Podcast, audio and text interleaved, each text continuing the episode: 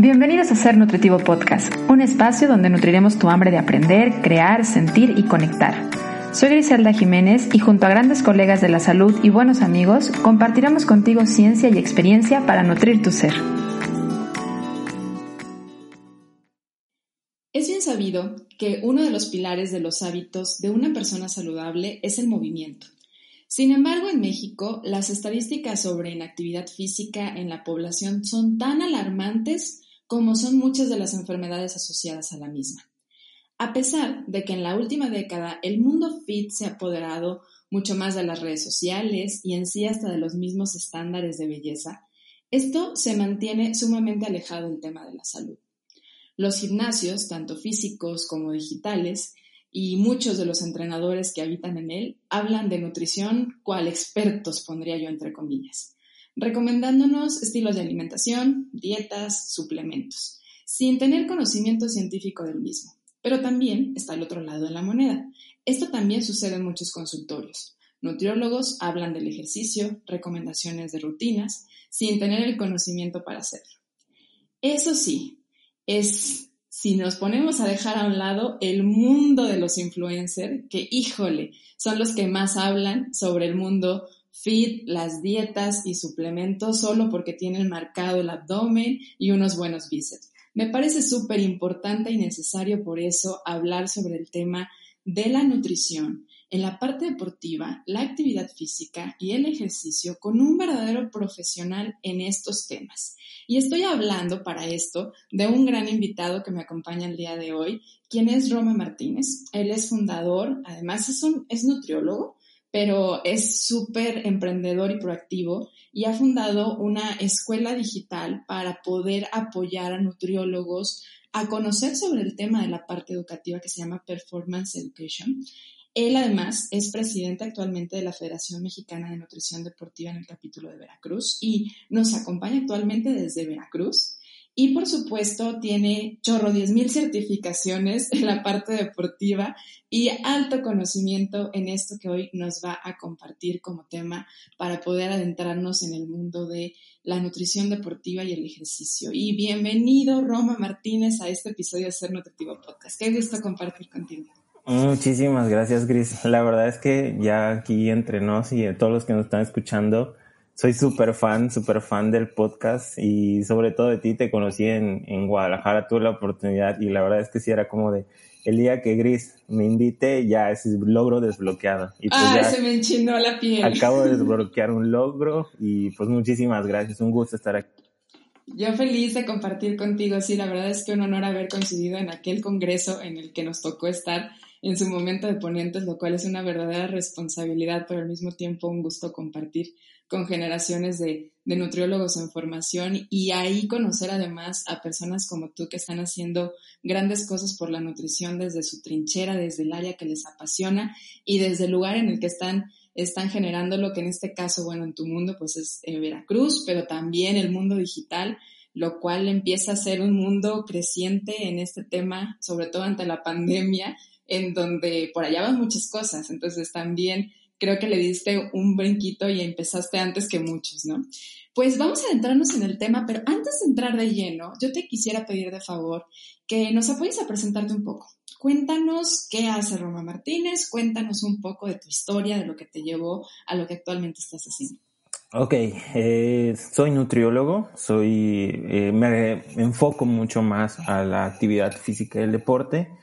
Y algo que me gusta mucho mencionar, soy un nutriólogo que viene de un trastorno de alimentación, un trastorno dismórfico, entonces esto del gimnasio, esto de las dietas, la verdad es que conozco la parte fea y precisamente es como que lo que combato, porque como tú mencionabas, en nutrición y mucho, mucha de la información que sale de los gimnasios no está tan bien fundamentada. Entonces, la verdad es que eh, no, no me arrepiento de todo lo que he pasado porque me trajeron a este punto y defender mucho el, la profesión del nutriólogo, pero también entender que necesitamos seguir, eh, seguirnos preparando. Y gracias a eso, porque yo cuando salí de la carrera salí como eh, me quejaba mucho de los maestros, ¿no? Era el clásico, tal vez, estudiante que decía que no aprendía, pero tampoco hacía como algo. Entonces, en el momento en el que entré al campo laboral me di cuenta que tenía muchas deficiencias en relación a un tema que me apasionaba muchísimo.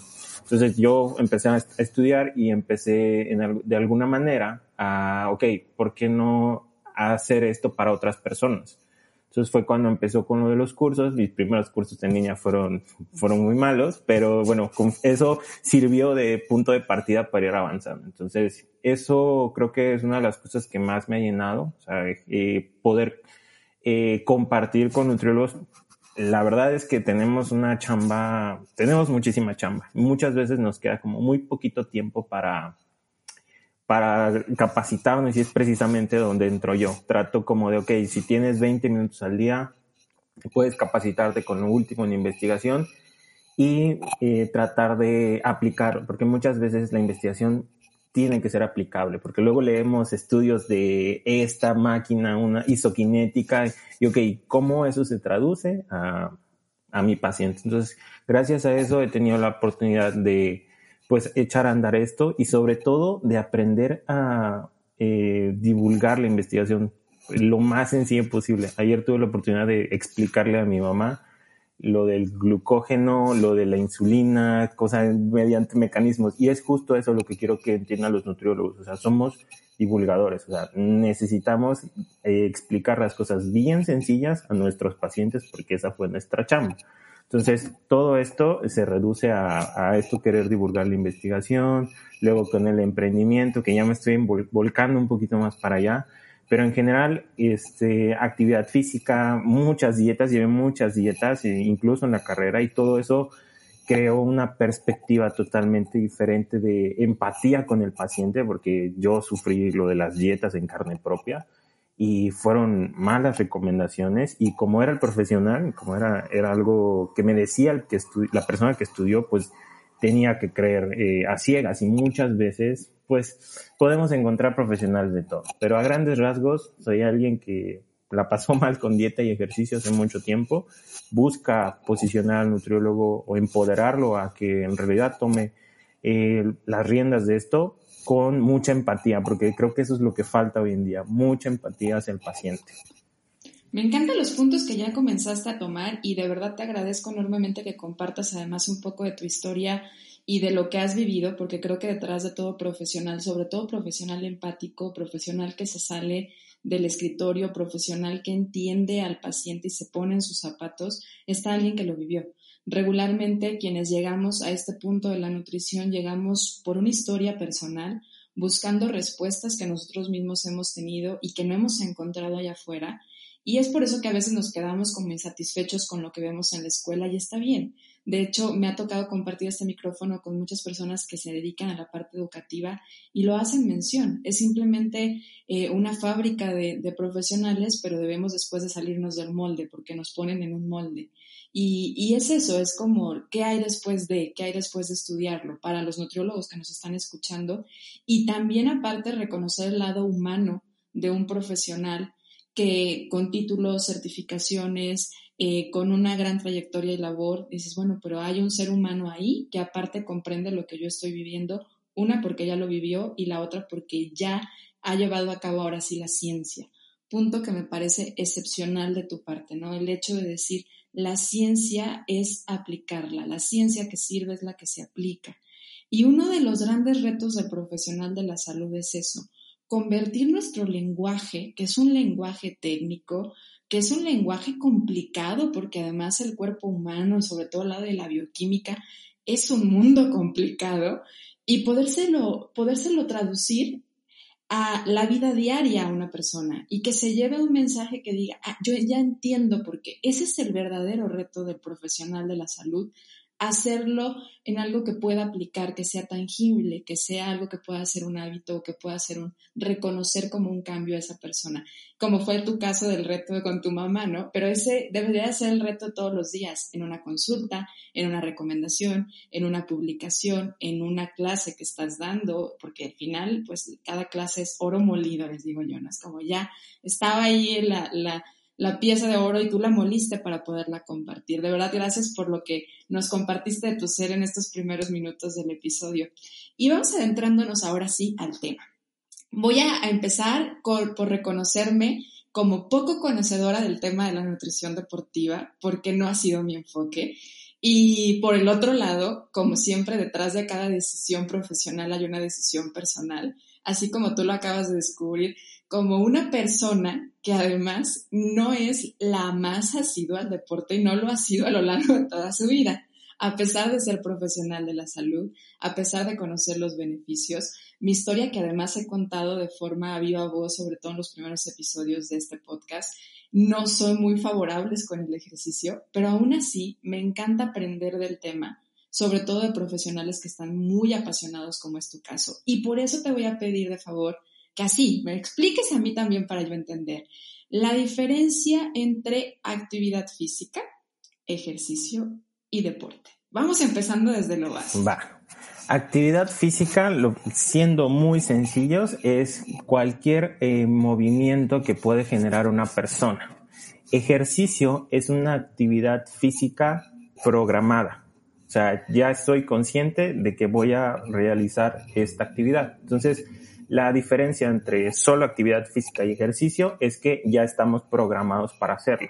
Y deporte es algo donde ya viene un aspecto competitivo, ya busco lograr ciertos aspectos y viene toda esta gama de deportes, atletismo, fútbol, hay una competencia, hay unas fechas y ahí se busca eh, de alguna manera coronarse con algún premio respecto a esta competencia. Entonces, sí están, es una de las este, diferencias que hay que entender. Actividad física puede ser incluso barrer, puede ser incluso caminar, puede ser incluso lavar, lavar, platos. O sea, este, estos movimientos son, son catalogados de actividad física.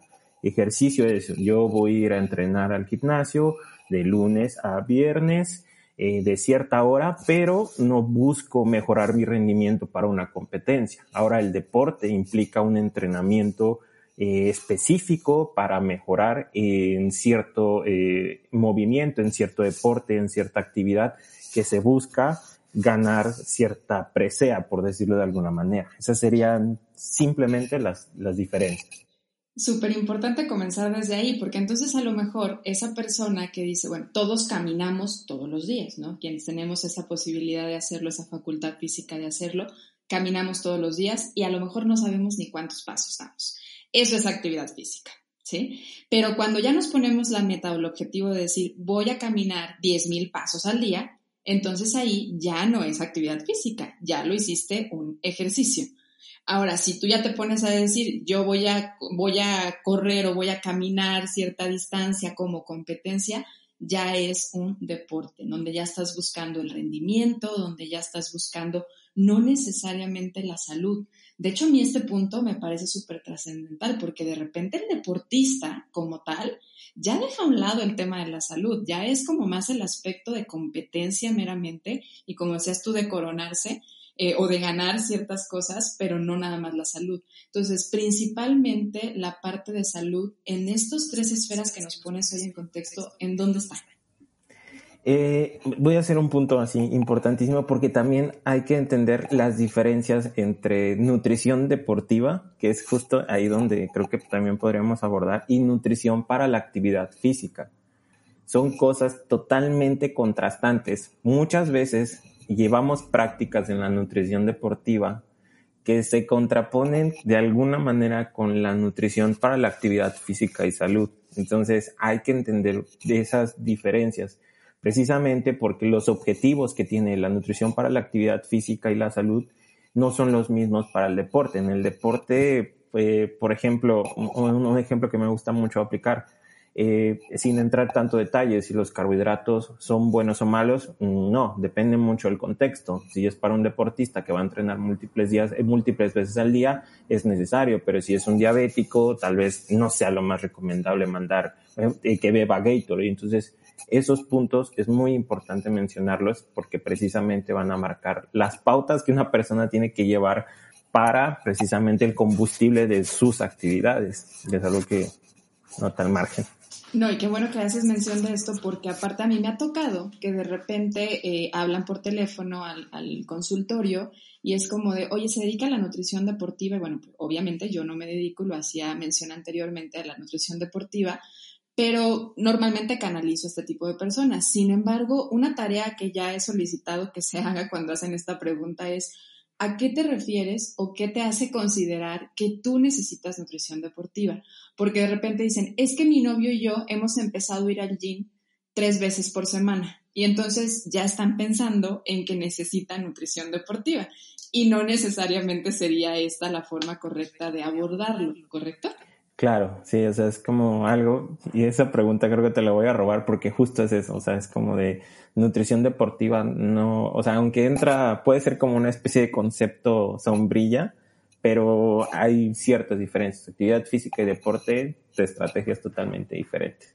¿Qué está buscando una persona cuando está buscando eh, incorporar este punto de ya ejercicio? O sea, decir, no es mi actividad física ordinaria, sino que ya le voy a poner un objetivo, ya voy a poner un tiempo, ya voy a ir armando una disciplina. ¿Qué estaría buscando en el tema de la nutrición y en el tema físico? Vamos también hablando en el tema físico este, eh, en cuestión de composición corporal. En el tema físico, desde lo que yo he visto con mis pacientes, las dos eh, cuestiones más importantes que orillan una persona a hacer ejercicio, a empezar a aumentar su actividad física, son la composición corporal y la salud. Y ambas van de la mano. Entonces, esas son las dos herramientas, eh, bueno, las dos, perdón, razones por las cuales la mayoría de las personas se involucran en actividad física y deporte. Dejando un ratito al lado los atletas, que es como un mundo aparte, es justo eso. La, esta motivación por mejorar la salud y lamentablemente cuando llegan estos pacientes por salud, es porque ya hay, ya hay, ya hay alertas, ya hay focos rojos para precisamente, ya es como que ya tengo que hacer algo y tengo que empezar a, moverme. Eh, una de las cosas que he visto con casi todos, incluso uno mismo comete sus errores, es la actividad física se hace de golpe, o sea, lo hacen como de todo a nada o de nada a todo. hoy voy a cambiar, ¿no? Exacto. Ayer, y no nada más el deporte, ¿eh? los planes de alimentación, los cambios, es, el típico enero, ¿no? Del 31 de, de diciembre al 1 de enero al 2, porque todavía hay que el recalentado, siempre sucede esto y pues no, es como paulatino sería la idea, ¿no? Exacto, o sea, una de las cosas que, y tanto como lo acabas de mencionar, dieta y en las dietas, en planes de alimentación y en el ejercicio, en el, la forma estructurada, el factor más importante es la adherencia, es la consistencia de hacer las cosas. Y siempre les platico este ejemplo a los estudiantes con los que tengo oportunidad de hablar. Es cuando tú salías mal de la carrera, cuando salías mal en un semestre, ¿qué prometías para el siguiente semestre? Prometías que ibas a entrar a, ibas a estudiar tres horas diarias, ibas a leer un libro, te ibas a meter al ciclo, círculo de lectura, te ibas a meter al coro de la iglesia, ibas a hacer todas esas cosas porque ya ibas a cambiar. Pero en realidad, ¿cuánto tiempo lograste mantener eso? Lo mismo para el ejercicio. O sea, muchas veces tenemos siempre ese momento de revelación en fin de semana, porque el lunes siempre es como el momento para hacer actividad física y para empezar la dieta.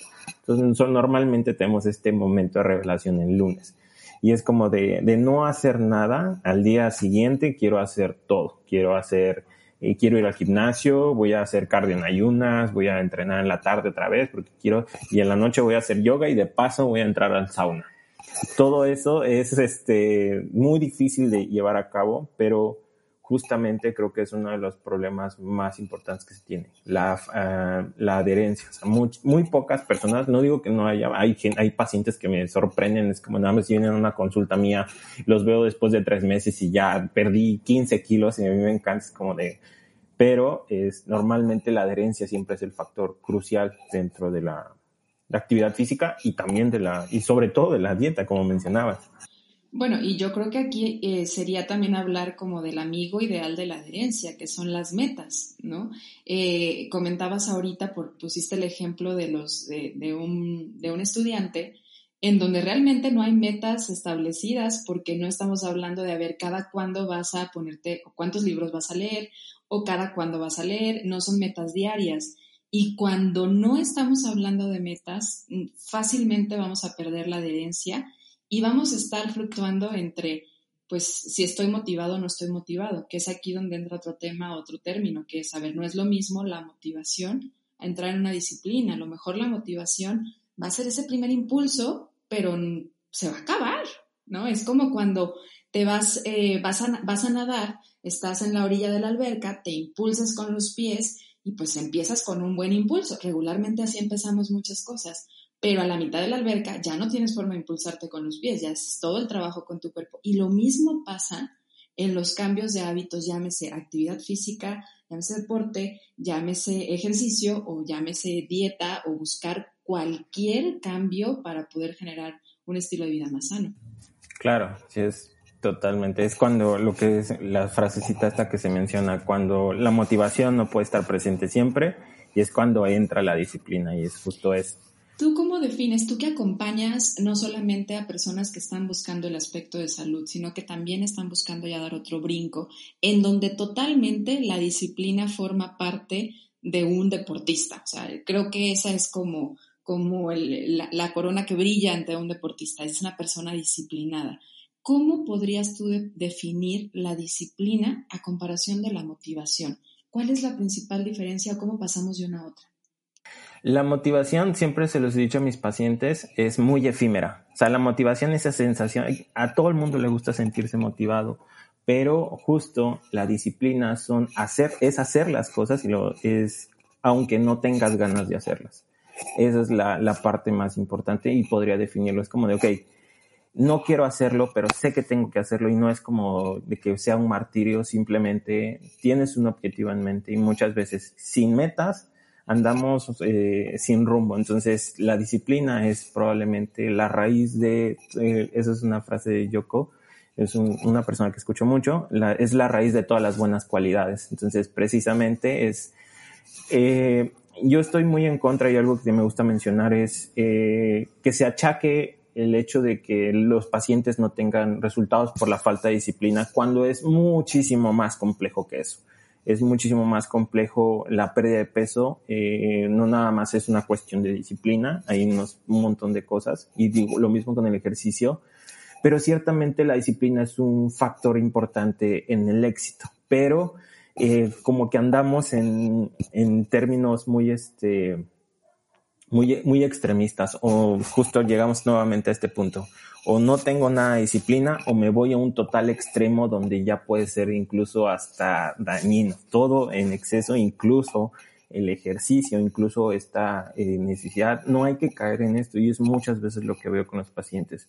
Pero disciplina, hay, hay, hay que entender que es un componente necesario no solo para las metas de actividad física, sino en general para cualquier cosa que te propongas en la vida para cualquier logro. Y como lo decías, no es el único elemento eh, que debe de estar para poder tener un, bien, un beneficio o un logro. Hay varias cosas. Y por ejemplo, en el caso de un cambio de composición corporal, la creación de un hábito de hacer actividad física, de hacer deporte, de hacer ejercicio, son múltiples factores. Y el profesional de la salud, en este caso el nutriólogo, y en su caso también me parece importante hacer mención el entrenador, deberíamos estar buscando otorgar los recursos, no, no solo para motivar, porque nuestra tarea no es generar motivación, sino es dar recursos para que el paciente encuentre el por qué y el para qué en esos momentos en donde no quiera hacer las cosas y también además que se vuelva más sensible a qué bienestar está experimentando ante, ante el momento en el que decide tomar la decisión de hacerlo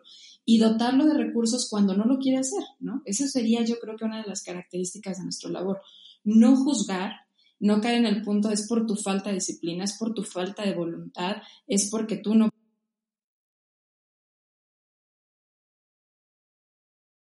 Paso, al otro. Y en el tema de la nutrición, más adentrándonos al punto de la, nutrición como tal, em, yo creo que una de las cosas que más buscan ya en el tema deportivo es el rendimiento rendir, sentir que rendimos, salirnos ya del esquema de, ok, sí me va a servir a la salud, que ahorita vamos a hablar como qué beneficios tiene a la salud hacer ejercicio y el movimiento, pero ya en el esquema deportivo, lo que una persona que hace deporte busca es rendimiento. ¿Cómo defines rendimiento?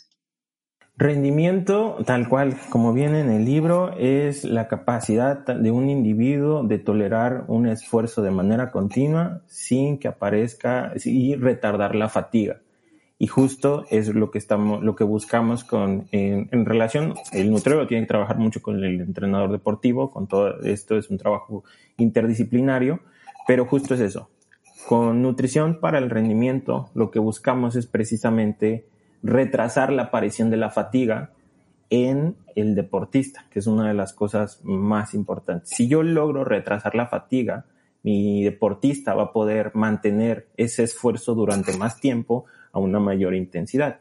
Y justo es eso. Eh, a mí me gusta ver la nutrición deportiva como eh, soy un poquito romántico en este sentido, eh, es un arte desde mi punto de vista, porque tenemos un montón de variables, tenemos suplementación, nutrient timing, tenemos este, proteínas, todo esto, y el nutriólogo tiene que ver qué es lo que va a elegir, porque no puede elegir todas las variables y cambiarlas de golpe. Es lo que se está, eh, una tendencia que está llamando periodización nutricional. Entonces, variar todos estos aspectos a favor de mantener eh, ese esfuerzo durante cierta intensidad y retrasar a toda costa la aparición de la fatiga. Un ejemplo muy sencillo es, sabemos que el consumo de carbohidratos mejora el rendimiento en, gran, la gran mayoría de los deportes. Entonces, estas estrategias de comer carbohidratos antes, durante o después o la noche anterior funcionan precisamente para retrasar la fatiga. Si lo comparamos con alguien que no come carbohidratos, mismo deportista o mismo escenario, probablemente el desempeño va a ser muchísimo, me, eh, va, se va a ver mermado, entonces es, precisamente la idea. Manipular todas estas variables que tiene el nutriólogo, eh, calorías, todo, para mejorar el rendimiento, pero sobre todo evitar la fatiga y ahí metiendo ya así como nota al margen, propiciar la recuperación.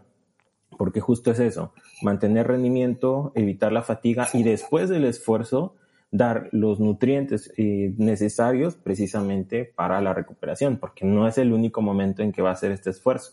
Mañana va a haber otro, probablemente pasado mañana, o si es una competencia, la siguiente semana puede haber otro episodio de estos. Entonces, la rapidez con la que se recupere depende mucho de qué es lo que le das después de entrenar. Puede ser un factor importante. Entonces, precisamente es, ¿qué buscamos con nutrición deportiva? Mantener el esfuerzo lo más prolongado posible, evitar la fatiga y propiciar estas estrategias de recuperación para que pueda dar todo la siguiente ocasión. Que aquí me parece que hay que resaltar que el objetivo central o digamos como ese esa cúspide que busca el deportista es ganar la competencia. En este caso voy a intentar poner dos ejemplos. Sería el caso de, de, un maratonista. O sea, a él no le importa si un día antes cenó hidratos de carbono simples y si estos le van a hacer subir un poco el porcentaje de grasa, que no sucede, créanme, no sucede así de la noche a la mañana, sino que lo que busca no es un aspecto meramente físico, sino el rendimiento, el poder llegar primero a esa meta. Por el otro lado, también muchas veces hay medidas que ante esto se salen del contexto de la salud en el deporte. Por ejemplo, me ha tocado escuchar historias, como es la historia de una nutrióloga que se ha enfocado en la parte deportiva de boxeadores y nos ha llegado a contar que en muchas ocasiones, por ejemplo, los boxeadores han de saber que antes de subirse al ring, pues tienen que pesarlos y en ese pesaje pues tienen que cubrir un cierto peso para que puedan competir, para que puedan pelear con, la, con el otro boxeador, ¿no? Y, y si el peso no es el ideal, a veces utilizaban, espero que esto ya no sea el caso, estrategias como la deshidratación y mantenían al boxeador en medio de, una, de, de, un jardín deshidratándose por horas para lograr que el peso bajara, porque hay que considerar que el peso, parte del peso es agua y que así una persona podría perder peso, pero no grasa, porque acuérdense que cuando sudamos lo que perdemos es principalmente agua y electrolitos. Entonces, pues ¿qué, pues, ¿qué sucede? La persona, el boxeador en este caso, logra perder el peso de un día para otro, pero a costa de importantes, desbalances a nivel físico, porque hay que considerar si alguna vez tú te has deshidratado estando en la playa o caminando por largas horas, yendo al zoológico, que creo que para mí es el mejor ejemplo de cuando uno se deshidrata, sabrás que cuando estás deshidratado tienes problemas para reaccionar, tienes problemas a nivel de tu cerebro, como que no conectas igual. Imagínense un boxeador en un estado de deshidratación en el momento en el que está peleando. Entonces, a veces este punto puede distar mucho y de ahí es la importancia de un verdadero profesional de la nutrición deportiva, en donde no utilice estas herramientas malamente para que su, su, deportista pueda competir, pueda pelear, pueda tener un rendimiento adecuado. Que sucede también muchas veces con algunos suplementos que pondré yo entre comillas, que, comillas que les dan para tener mayor rendimiento, para anabolizar más, que de repente pues no son ni siquiera por un lado saludables y por el otro lado legales en el, en el aspecto de las competencias, y es donde juega un papel muy importante de un verdadero profesional que guíe y cuide no solamente que la persona logre llegar a la meta o logre, logre llevarse la copa o, la medalla, sino que también mantenga su integridad y su salud, porque el nutriólogo no deja de ser un profesional de la salud y debe estarlo cuidando por ahí. Ahora, tocaste el punto de los suplementos y híjole, híjole, estamos en el mundo de los suplementos, ¿no? Hoy cada influencer tiene su suplemento, tiene su proteína, específicamente para las señoras que quieren perder peso o para el que quiere anabolizar más rápido músculo. Hoy de repente sale la información de uno, pero combínalo con el otro. El, esto ha sido de toda la vida, pero muchas personas en los gimnasios, entrenadores, se dedican a vender suplementos más que realmente a hacer indicaciones sobre entrenamiento. Bueno, en tu experiencia con los suplementos, ¿cuál es? A ver, voy, desde ahí. No, quiero, no quiero sesgar tu respuesta. ¿Cuál es tu experiencia con los suplementos? La verdad, vamos a regresar. Esto, los suplementos fueron lo que me trajo a nutrición deportiva, porque yo cuando iba al gimnasio, con mis primeros, la primera vez que fui al gimnasio fue a los 13 años, y yo veía al musculoso del gym y lo veía tomando proteína y dije, es que seguro es eso, o sea, seguro es lo que se toma después de entrenar, lo que lo tiene así. Y claro, o sea, todos los, todo el mundo que entró al gimnasio ha pasado por esto, no, pues te vendo la proteína, me vendían el stock de mil pesos y yo todo emocionado con esto de los suplementos, ¿no? Ya cuando entré a la carrera, pues también fue como el momento de Ubicatex, donde empecé a ver, ok, tienes que entender que se trata de una industria de los suplementos. Es una industria y te va a querer vender y te va a querer, y ahorita todo es, todo, hay suplementos que todo lo marcan y hasta lo resaltan basado en ciencia, o sea, científicamente comprobado. Y cuando su científicamente comprobado es, funcionó en ratas, funcionó en gatos, funcionó in vitro. Entonces, no es lo mismo, pero justo es lo que utilizan para precisamente eh, esta venta de los suplementos. Algo que me gusta mucho decirle a mis pacientes es como de hoy que siempre me dicen, oye, este, ¿qué suplemento utilizo? ¿O puedo comprar este suplemento? ¿O me están vendiendo este suplemento en el gimnasio? Y siempre les digo, si el que te recomienda el suplemento te lo vende y te insiste y te da una listota, un stock de esto, si la lista de suplementos es más larga que la lista de compras, ojo ahí. Mucho ojo porque en realidad hay que entender, es una industria, muy pocos suplementos realmente funcionan desde el punto de vista nutricional y es algo que a muchos nos cuesta muy, mucho trabajo creer, pero en realidad los suplementos contribuyen muy poco a la, al, logro de, en esta cuestión deportiva. Realmente es como muy marginal lo que puedes obtener los suplementos. Eh, los podemos enviar, sí los podemos enviar, pero incluso el otro día estaba escuchando una entrevista de la persona más importante dentro del Comité Olímpico Internacional en relación de nutrición, Ron Mauhan, que hablaba acerca de ni, siquiera los deportistas elite utilizan tantos suplementos como los deportistas recreacionales. Y estamos hablando de gente olímpica, gente, la mejor genética que hay en el mundo no utilizan tantos suplementos porque sabemos que no tienen, no tienen una contribución tan importante. Pero hazlos entender aquí en mi México mágico que tampoco hay como una regulación muy, muy buena este, lamentablemente, como lo mencionas, muchos de eh, los suplementos que se promocionan dentro de los gimnasios no funcionan. Pero eh, sí te hacen bajar de peso, pero únicamente el peso de tu cartera, como dicen por ahí. O sea, en realidad no funcionan tanto. Pero en general hay que entender una cosa, eh, los la dieta y el entrenamiento consistentes van a superar por mucho que compres X cantidad de miles de pesos de suplementos. Y ojo ahí porque es si el que te los insiste mucho, porque hay una cosa en recomendar y otra cosa en insistir sobremanera de que compres un suplemento y yo te voy a vender ese suplemento, o hay que tener un poquito de cuidado por ahí. Sí, y el que te venden aparte como que cura todo, ¿no? Porque a veces pareciera que son más buenos que, que cualquier comparación que quieras poner, ¿no? O sea, en realidad es que eh, no hay algo que cubra las necesidades completas, no hay ningún polvo ni tampoco ninguna cápsula que pueda cubrir la ingesta diaria de una persona lo que requiere a nivel, consumir a nivel dietético, a nivel del alimento.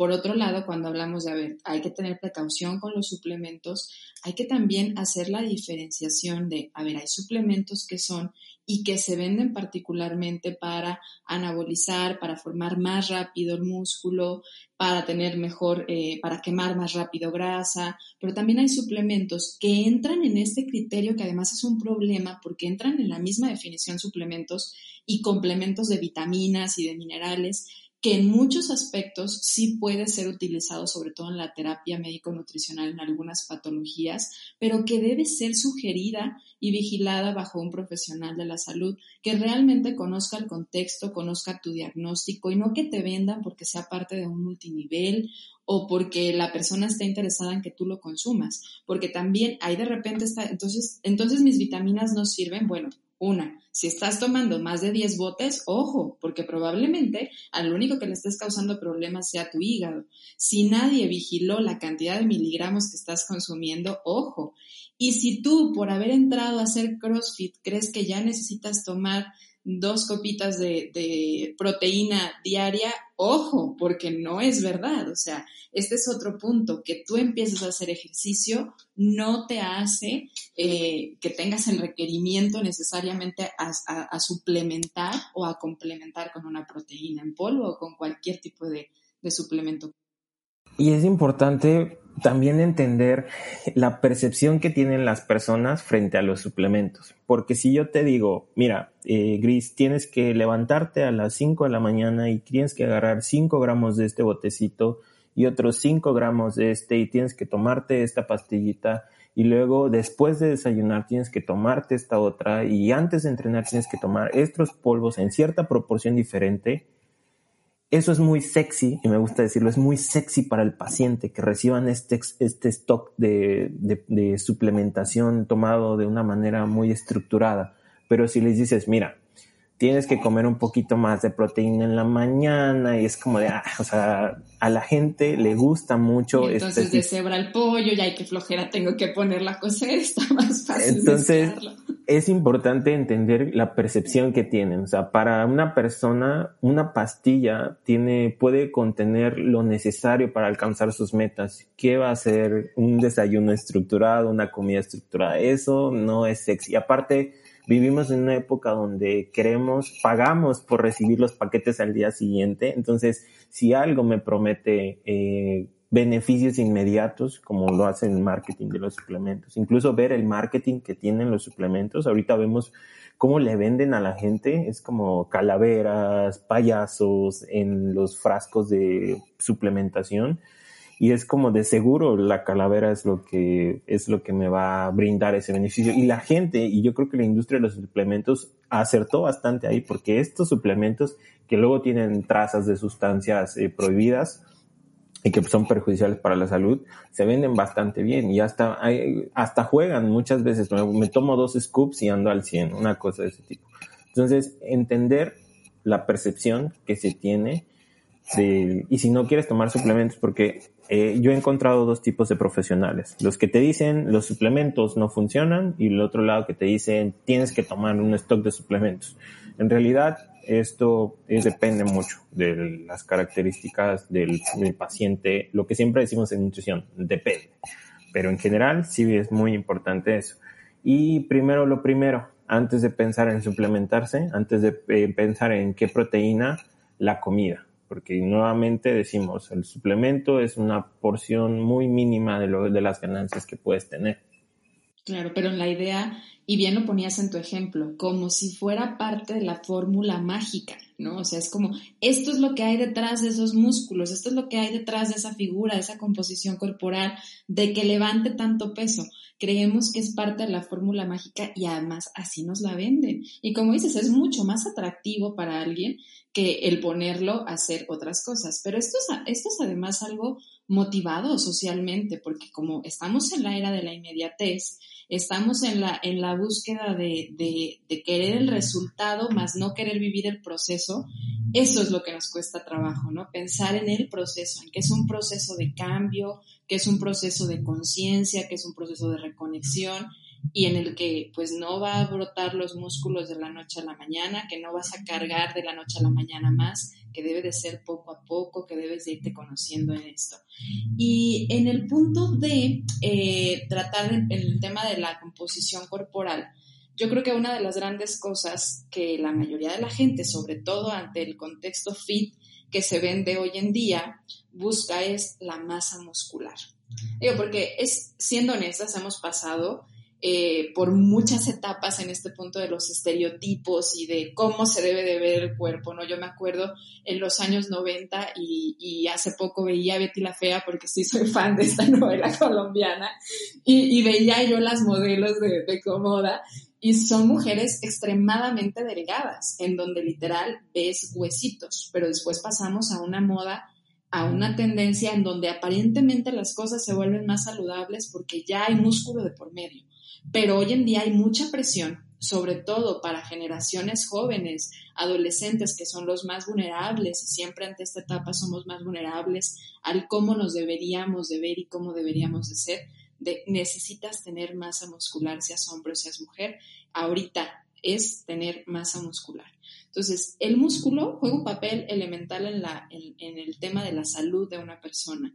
Pero ¿por qué cuidar el músculo y por qué hacerlo más allá de lo estético y realmente cómo se forma el músculo? O sea, ¿qué hay que hacer? Porque va más allá de tomar un suplemento, una proteína. Esta es una de las preguntas creo que más bonitas que a mí me gusta muchísimo este tema. De hecho, también entra en nutrición precisamente por esta, eh, esta increíble que puede llegar a ser el músculo. Y justo hoy en día eh, tenemos que entender que el músculo trasciende más allá de una cuestión de movimiento trasciende más allá de una cuestión estética. se, comienza a ver, de hecho, deberíamos verlo como un órgano también endocrino, porque produce una serie de sustancias que son beneficiosas para la salud. Ahora, eh, regresando a esta parte, me gusta mucho que hayas mencionado esto porque rara vez, incluso tanto como nutriólogos y personas, mm, percibimos al músculo como un montón de proteína la cual sirve para verse bien pero en general no. Ah, hay mucha asociación, por ejemplo, hay una menor incidencia de enfermedades cuando tienes una mayor masa muscular, hay una menor incidencia de eh, enfermedades cuando tienes el parámetro, entre los parámetros hay, tienes mayor eh, niveles de fuerza, por decirlo de alguna manera. Entonces, ahorita está cambiando un paradigma y me gusta ese cambio de paradigma hacia antes el ejercicio cardiovascular, qué tanto podrías aguantar eh, durante, eh, en un estado continuo de ejercicio, era el gold standard, era el estándar de, de salud. Y mucha gente por eso creo que se volcó a hacer mucha actividad física de tipo aeróbica. Pero hoy en día se comienza este cambio de paradigma precisamente porque incluso el entrenamiento de fuerza, vamos a decirlo de esta manera, tiene repercusiones incluso hasta en el tratamiento de enfermedades crónico-degenerativas. De hecho, es muy importante. Y algo que a mí me sorprendió el otro día y que se me hace increíble es que incluso el entrenar los músculos, entrenar fuerza, tiene repercusiones importantes en incluso pacientes con cáncer.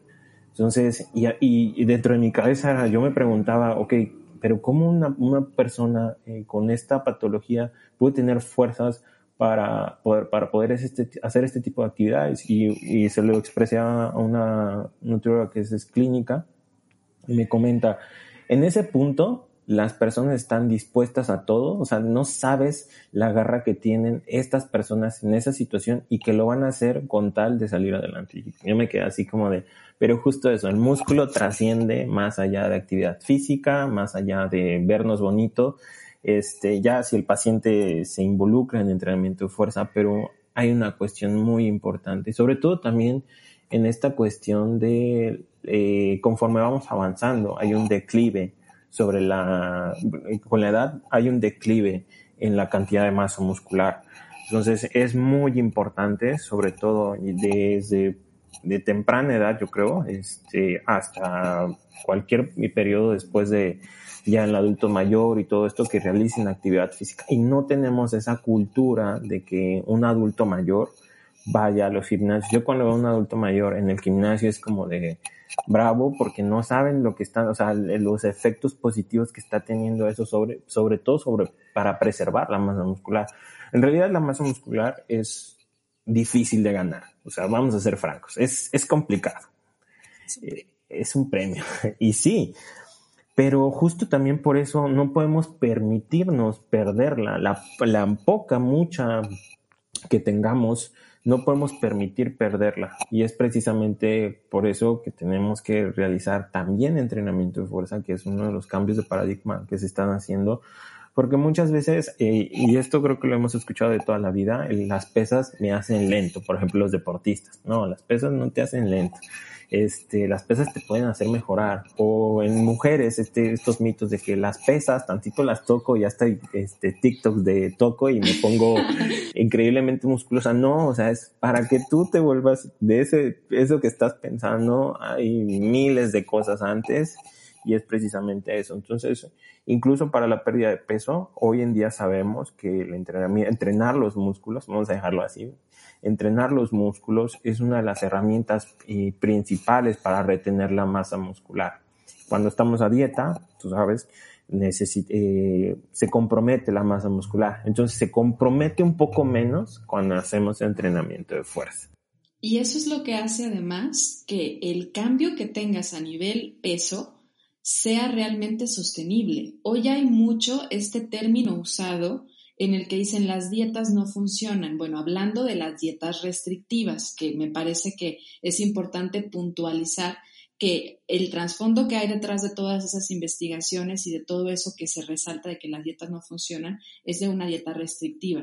Y el hecho de que no funcionen en muchos casos de a largo plazo es justamente por el puntote importante que acabas de tocar, que es en el que solo se evalúa el peso, en el que no se cuida la masa muscular y por lo tanto se compromete también el estado metabólico de la persona, porque decías un punto clave que es hay que ver la masa muscular como algo que va a tener impacto a nivel endocrino y por lo tanto va a tener impacto en la forma en la que metabolizamos y en la forma en la que podemos o no mantener el peso. Así que no se trata de perder 10 kilos comprometiendo 5 de músculo se trata de cuidar tu masa muscular lo más que se pueda. Es probable que puedas perder, si tú vas a perder 20 kilos, probablemente vas a perder una parte de masa muscular, pero comprometerla lo menos posible. Y es donde entra la parte del ejercicio, como bien lo decías. O sea, intentar ejercitar el músculo para que se comprometa lo menos que se pueda. Y salirnos de esa idea que durante mucho tiempo se hacía de tú quieres perder peso, tú córrele ahí en la caminadora y en la elíptica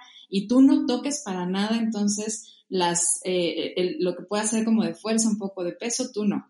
No es tan fácil tampoco formar músculo, no se forma de la noche a la mañana. Señora, si usted toca las pesas, no se va a poner voluminosa y grande. No, eso es un verdadero mito, totalmente.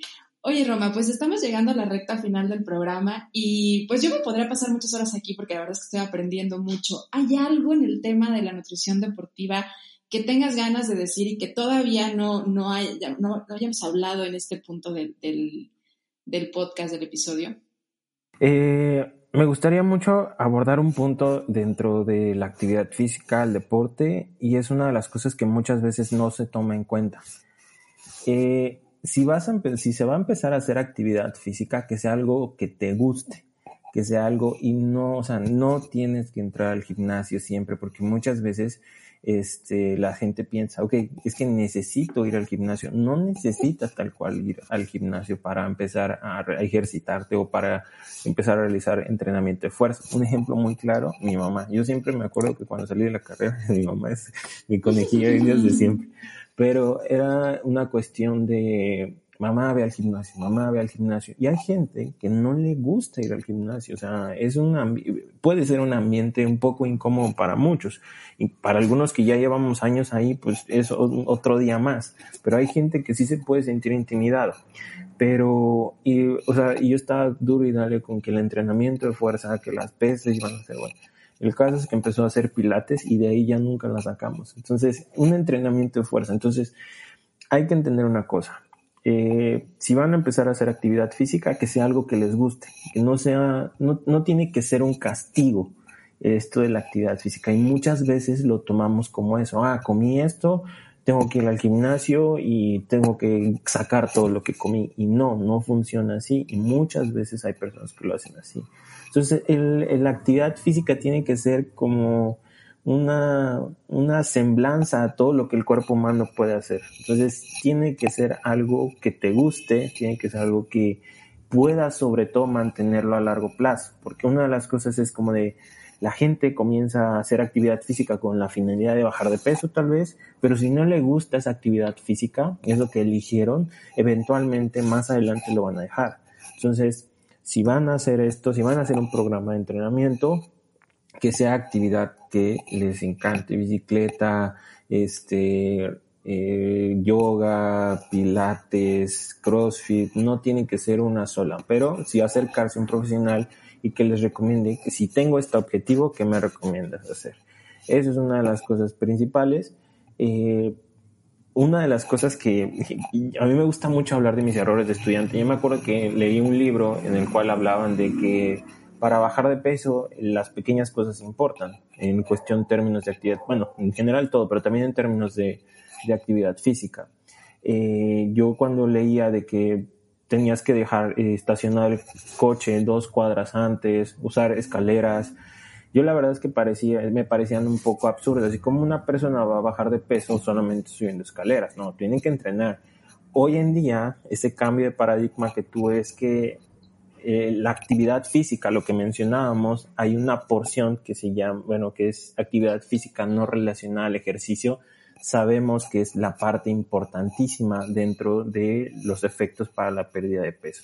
O sea, el hecho de caminar, el hecho de usar las escaleras, mientras más activo conscientemente seas, va a haber una mayor eh, probabilidad de que bajes de peso. Porque podemos verlo de una forma.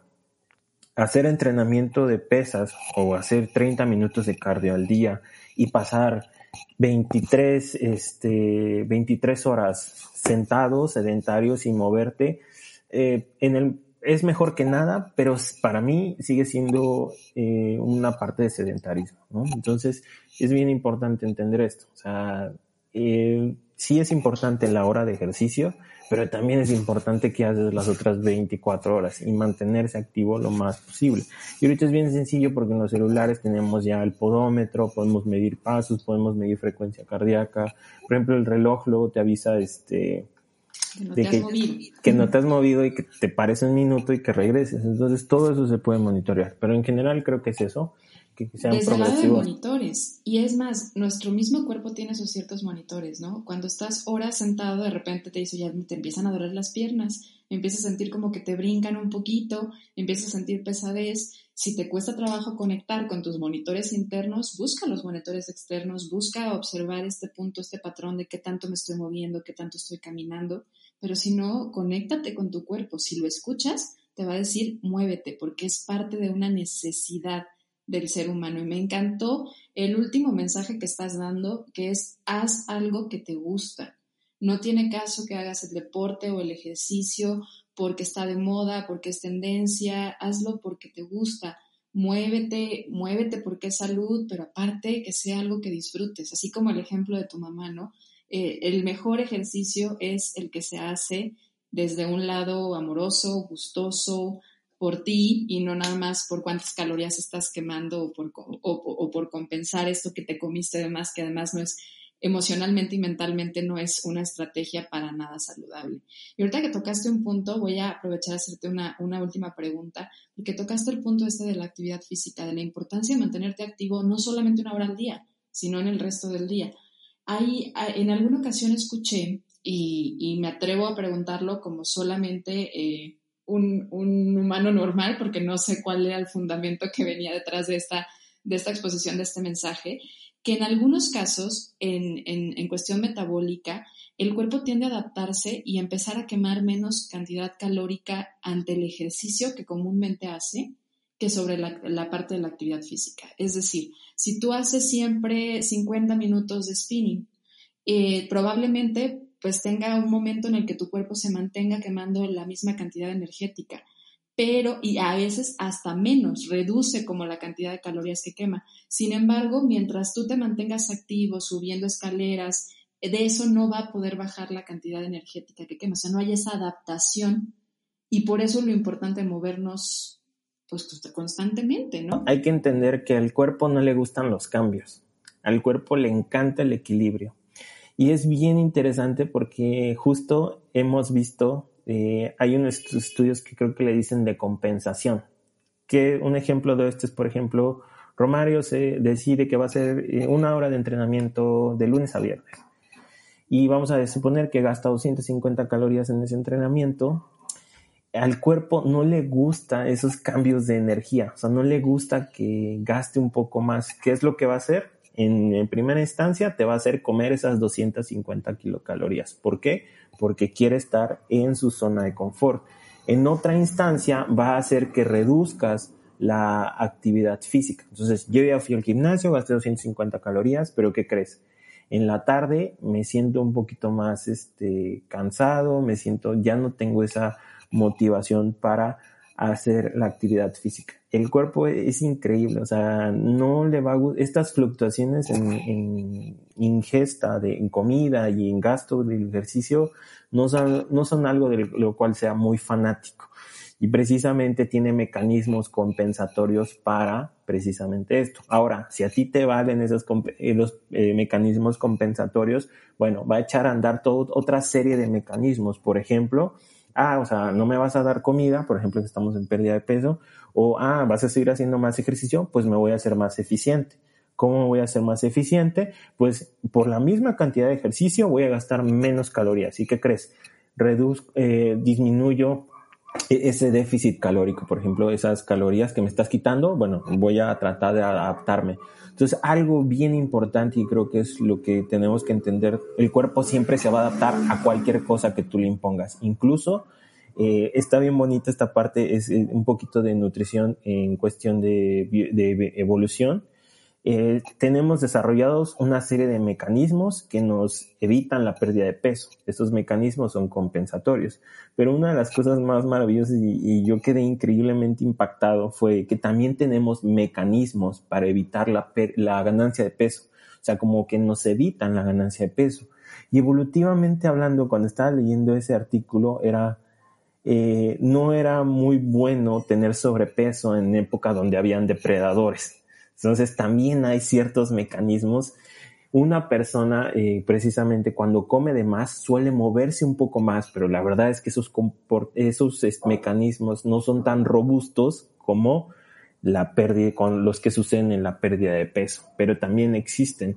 Entonces, importante entender que la actividad física es un gasto de calorías, poniéndolo de manera muy simple el cuerpo siempre se adapta a estos cambios en fluctuación. Entonces, o te vuelve más eficiente o compensa esas calorías por otro lado, entonces te hace tal vez comer un poquito más, te hace este, moverte menos en otro momento, pero ¿cómo podemos vencer este precisamente este aspecto que ya entendemos que no estamos muy bien diseñados para, para perder peso? Monitoreo.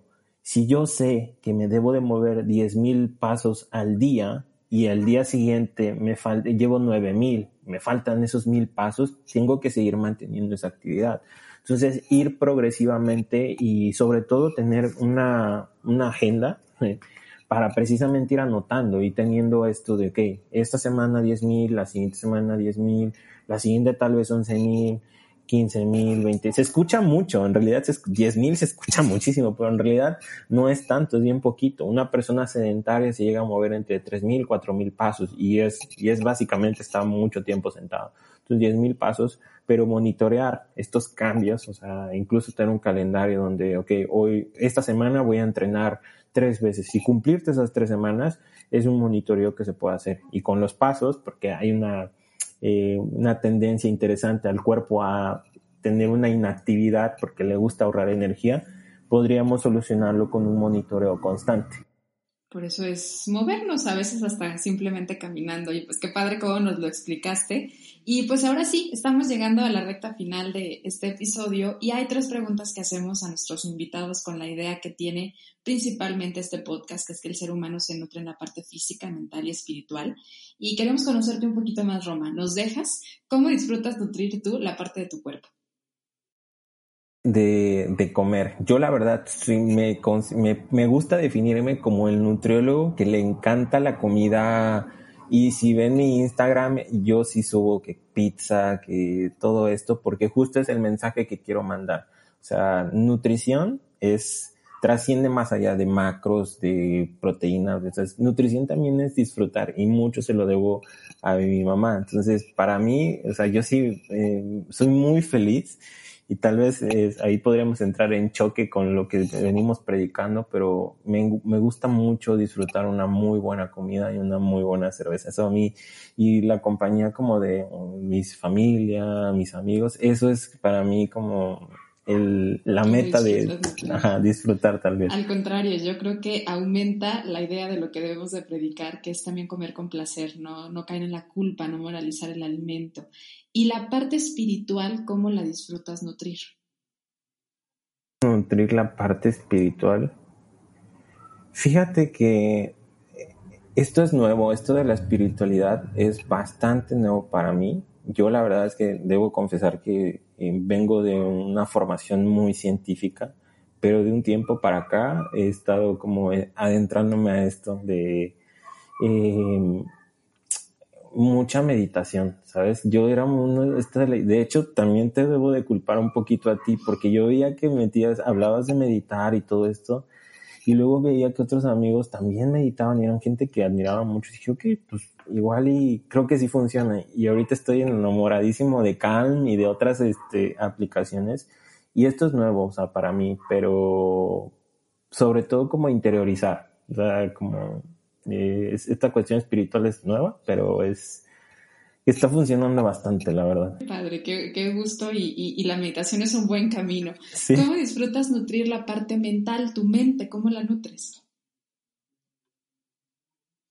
o sea, sí soy... Sabía que ibas a contestar soy, Esas, creo que de las... De, de hecho, estoy muy volcado a, la parte de... Yo puedo estar... dada la redundancia del podcast, yo puedo estar unas 15 horas sentado eh, estudiando y no es broma, pero justo por volcarme mucho a eso, estoy tratando de compensar ya metiéndome en una parte espiritual mucho de esto también hace daño. O sea, como que olvidas, olvidas esta parte. Y apenas, y soy novato en esto como de la espiritualidad, meditación. Soy nuevo y estoy como, pero sí.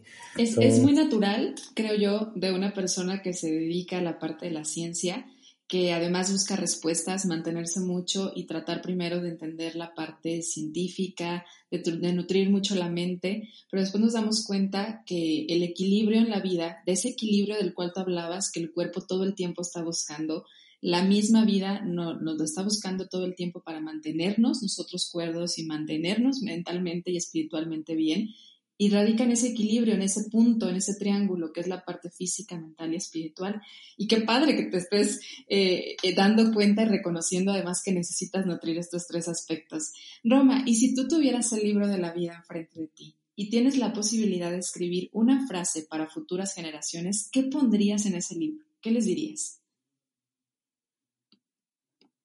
Generaciones y para tal vez al Romario, que era un poquito más joven, que muy inexperto y la regó muchísimo, es, es, algo que me encanta decirles a todos los estudiantes, confía en el proceso, pero confía un poco más en ti, porque muchas veces somos los que menos confiamos en nosotros. A pesar de tener algo increíble, dudamos mucho de nosotros y creo que esa es una de las cosas más complicadas. Entonces, si fuera una frase para futuros, es confía en el proceso, pero confía más en ti.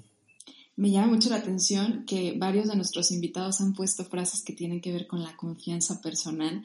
Y es que yo creo que efectivamente, sobre todo en generaciones jóvenes, esta parte nos hace falta y que cuando nos damos cuenta de lo importante que es confiar en nosotros, en nuestro cuerpo, en, en las sensaciones que experimenta, en nuestras emociones, dejarnos de pelear con él, cuando aprendemos a identificar todo lo grandioso que es, suceden cosas que parecen magia, aunque no son magia, simplemente la vida en todo su esplendor.